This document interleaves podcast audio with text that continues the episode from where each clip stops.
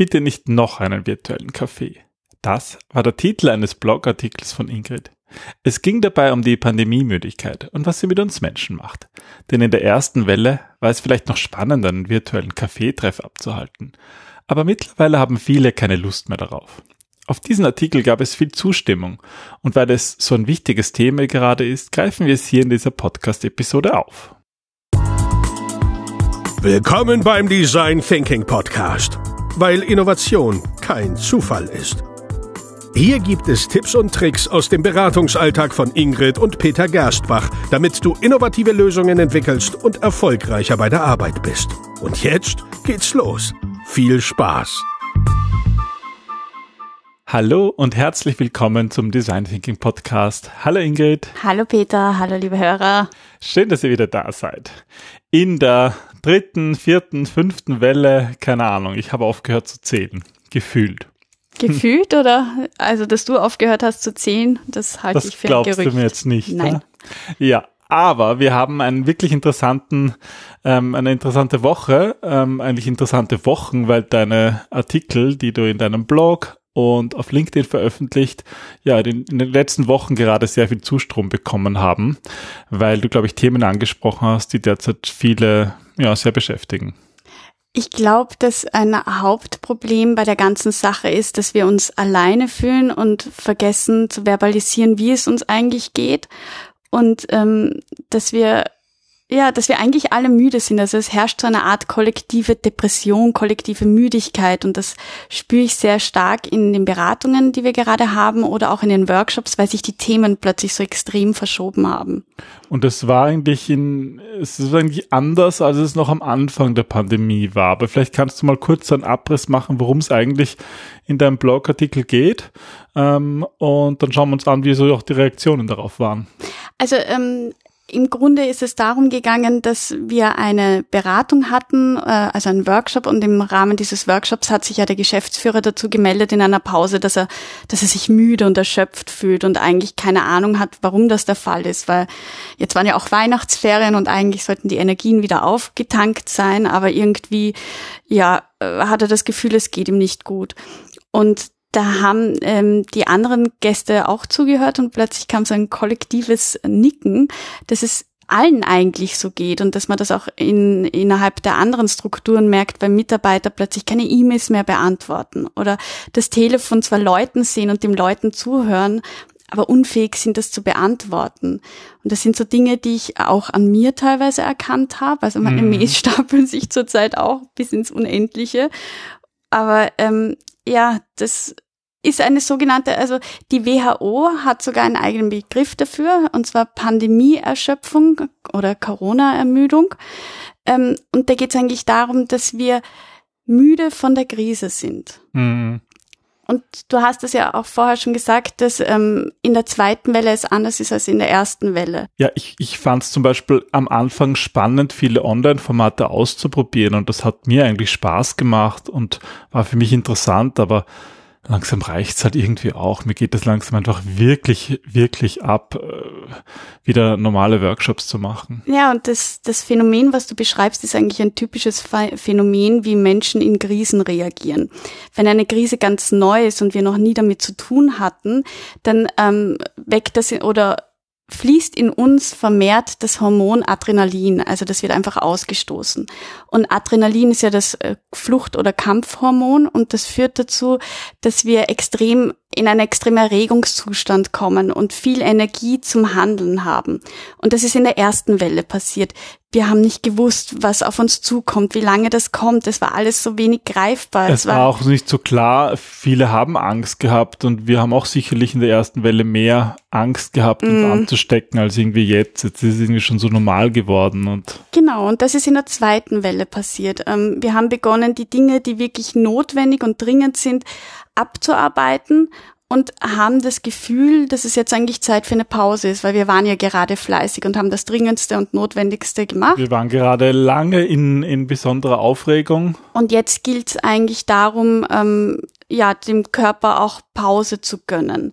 Und wir halt kennen die Geschichten, ja. Wir wissen eben, was Corona ist. Wir kennen, wie wir uns verhalten sollen. Wir warten jetzt alle nur noch schon den dritten, vierten, fünften Lockdown ab und ähm, sitzen eigentlich nur noch da und warten. Und das führt eben zu dieser Ermüdung, zu dieser gefühlten Kraftlosigkeit. Und darüber hast du ja in deinem Blogartikel berichtet. Und das, was ich total spannend war, bekommst immer sehr viele Kommentare auf deine Artikel, insbesondere auf LinkedIn, wo dir ja, ja viele 10.000 Leute folgen und deine Artikel lesen.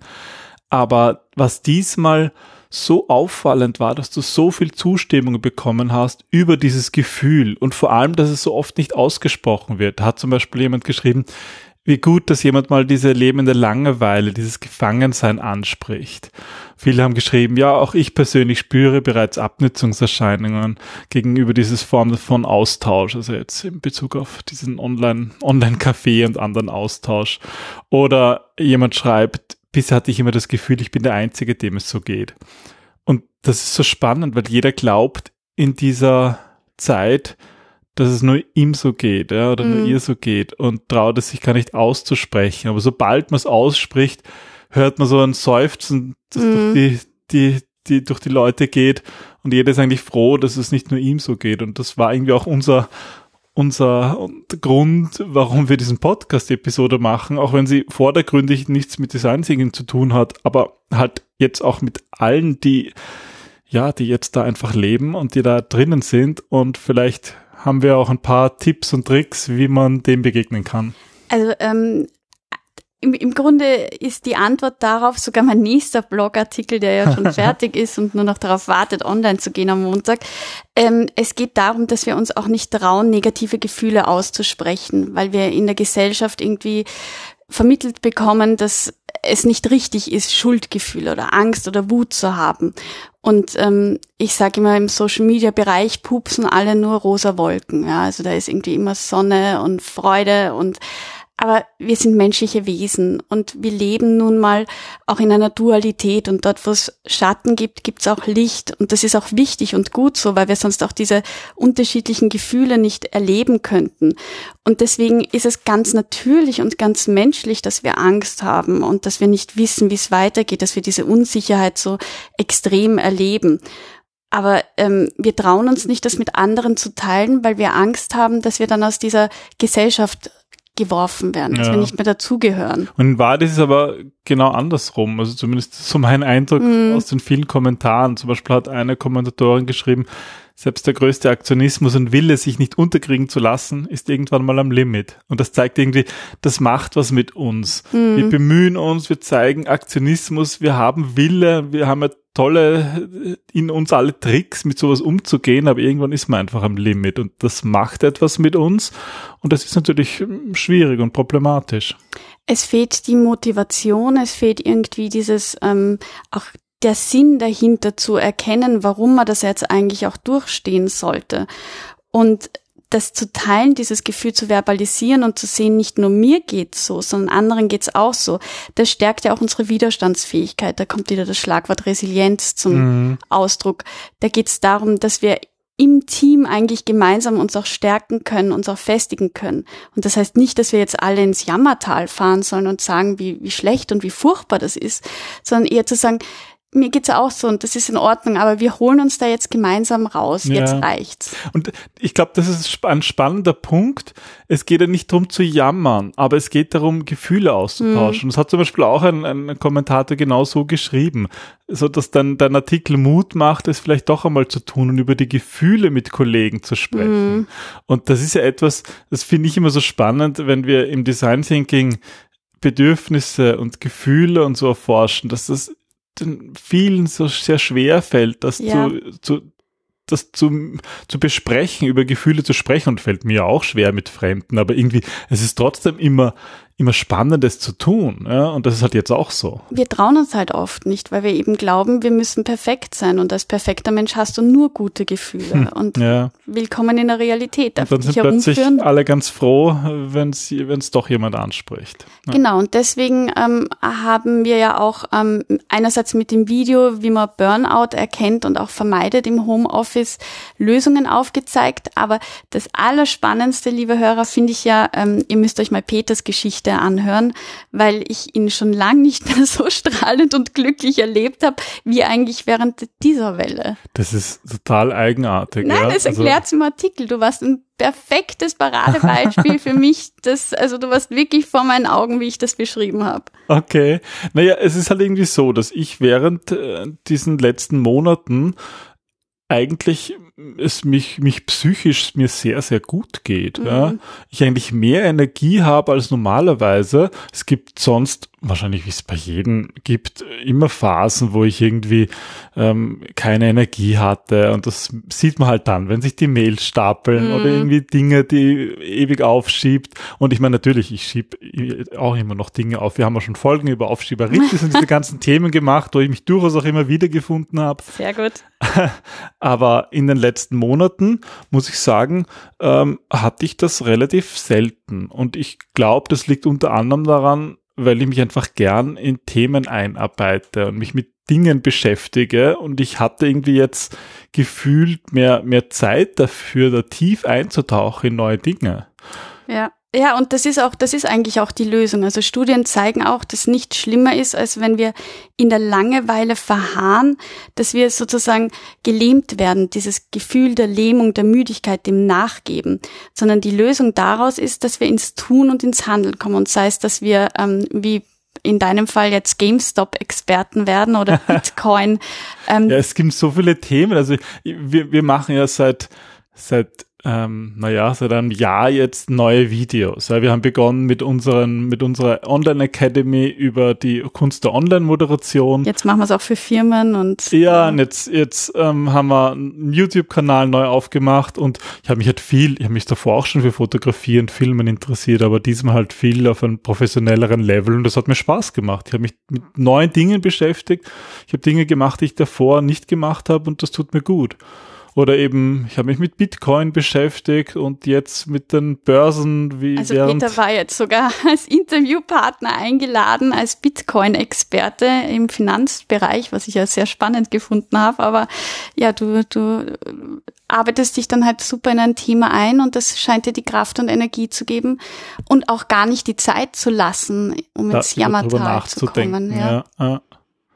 Ja, das ist zumindest, und das habe ich jetzt nicht bewusst gemacht, aber das ist mir so passiert, aber finde ich mal lustig, dass das für dich Inspiration noch für den Artikel war. Ja, definitiv, weil es eben darum geht, einfach ins Tun zu kommen. Und mit dieser Motivation hast du ja auch ein bisschen mich angesteckt. Also ähm, normalerweise schreibe ich über Weihnachten ein Buch und mir hat das diesmal echt die Energie gefehlt, auch mich hinzusetzen und weiter an dem Buch mhm. zu schreiben. Und eben meine Mails ähm, beantworte ich kaum, obwohl es nicht darum geht, dass ich nicht möchte, sondern ich kenne diese Kraftlosigkeit von mir selber auch nicht. Mhm. Aber du steckst halt plötzlich an, weil du Energie hast und gute Laune und da geht's eben darum, jetzt mal ins Tun zu kommen und da ist es in Wahrheit egal, ob es jetzt GameStop oder Bitcoin oder Design Thinking oder Online-Moderation ist, also welches Thema. Es geht darum, diese Kraft wiederzufinden. Und wenn wir diese Kraft haben, diese Motivation, können wir andere wieder mitnehmen.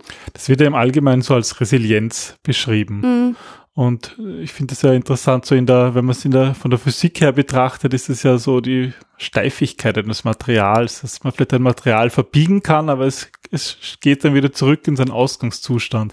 Sozusagen die Krise verbiegt uns, aber die Frage ist, wie schnell kommen wir wieder zurück? Ja, also Resilienz ähm, gibt es im Übrigen auch ein neues Video ist die Fähigkeit in der Psychologie, nach einem Niederschlag, nach einer Krise wieder gut aufzustehen. Und da geht es nicht darum zu sagen, ähm, ja, ich bin, wenn ich resilient bin, dann erlebe ich keine Probleme mehr, sondern im Gegenteil, ich weiß einfach, dass Krisen dafür da sind, um zu wachsen und mich zu entwickeln und ich gehe dem gelassener mhm. entgegen. Mhm. Und diese Resilienz können wir aber interessanterweise nur dann aufbauen, wenn wir auch tatsächlich eine Krise erleben am eigenen Leib. Ja, das lässt sich nicht theoretisch lösen. Hm. So haben wir jetzt alle irgendwie hm, frei, unfreiwillig die Chance, genau diese Fähigkeit an uns zu üben. Ja, unter anderem. Es gibt viele Chancen und jetzt heißt es eben darum, auch die Kraft zu finden, diese zu nutzen. Ja, und es gibt auch viele Ideen, wie man das nutzen kann, wie man diese Kraft wiedererlangt.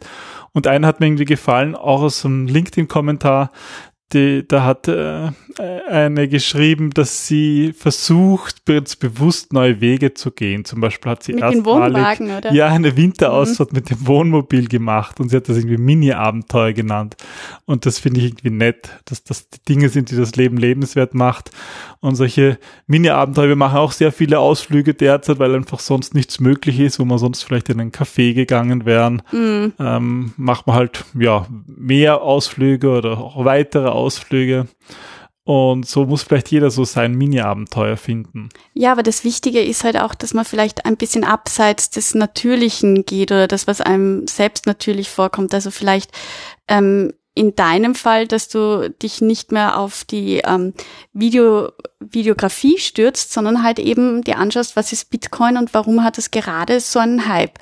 Und daraus entwickelt sich ja dann wieder neue Themen, wie bei uns zum Beispiel, dass wir uns Bitcoin als innovatives Produkt ansehen werden. Ja, und da sind eigentlich auch viele Ideen daraus entstanden, was wir, was wir in den nächsten Folgen oder überhaupt in dieser Staffel an, an neuen Themen bearbeiten wollen. Und das eine sind eben neue spannende Produkte, die irgendwo innovativ sind und wir uns gedacht haben, wir schauen uns an, ähm, hat das was mit Design Thinking zu tun? Würde da Design Thinking helfen? Würde da Design Thinking gar nichts bringen, um solche Produkte zu entwickeln? Ähm, da haben wir ja auch mh, spannende Anfragen schon bekommen, Mhm. mit was wir uns beschäftigen Mhm. ähm, könnten. Ja, ich freue mich drauf. Also das ist die neue Energie, die durchaus aus Krisen entstehen kann. Ja, und da freuen wir uns, dass wir unseren Podcast einfach weiterführen werden. Ähm, falls ihr auch noch Ideen habt, welche Themen für euch spannend wären, freuen wir uns natürlich auch hier über Kommentare. Und ja, schaut natürlich euch den Blogartikel von Ingrid an. Wir werden verlinken auf Ingrids Blog oder auch auf LinkedIn. Dort könnt ihr auch kommentieren oder euch vielleicht die Kommentare anschauen. Vielleicht geht es euch ja ganz genauso selber. Und euch tut es auch gut zu lesen, dass es da draußen ja, Menschen gibt, die ganz ähnlich fühlen. Und weil das einfach dabei hilft, diese Resilienz aufzubauen. So ist es. Wir wünschen euch alles, alles Gute und Liebe Vielen Dank fürs Zuhören. und bis zum nächsten Mal. Tschüss. Tschüss.